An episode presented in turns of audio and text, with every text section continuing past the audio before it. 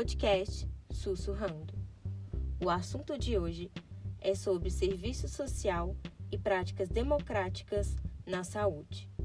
O artigo de autoria de Ana Maria de Vasconcelos redimensiona e fomenta a observância da qualificação das ações profissionais na área da saúde. Em especial, a compreensão da saúde como direito universal e participativo em consonância com a Lei nº 8142 de 1990.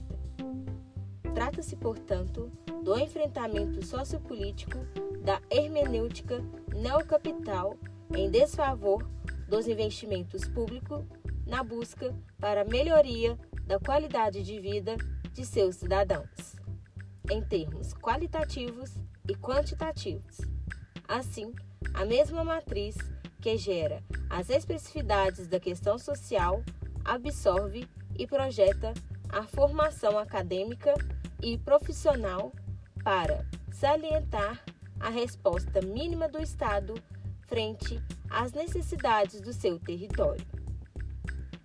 Contudo, há uma desconexão entre as referências teórico-metodológicas e ético-políticas que correspondem ao direcionamento para a intervenção socioespacial e a realidade em dialética. Em consonância com os fatos anteriormente supracitados, o serviço social apresenta-se como uma profissão em constante ruptura com as práticas conservadoras, seletivas e não contemplativas em refração à leitura crítica da realidade e das margens do Código de Ética e, por conseguinte, as orientações e formações continuadas promovidas pelo Cefes-Cres e ABEPS e Enesso. A atuação do serviço social na saúde envolve uma prática reflexiva entre dois atores políticos, usuário e profissional, ao mesmo tempo que publiciza e politiza as informações de acesso aos serviços e recursos do Sistema Único de Saúde. A praxis do assistente social tem por horizonte a promoção efetiva da coletividade na construção de uma nova ordem societária que assegure os processos públicos em resposta à demanda biopsicossocial inscritas diretamente ou indiretamente no SUS.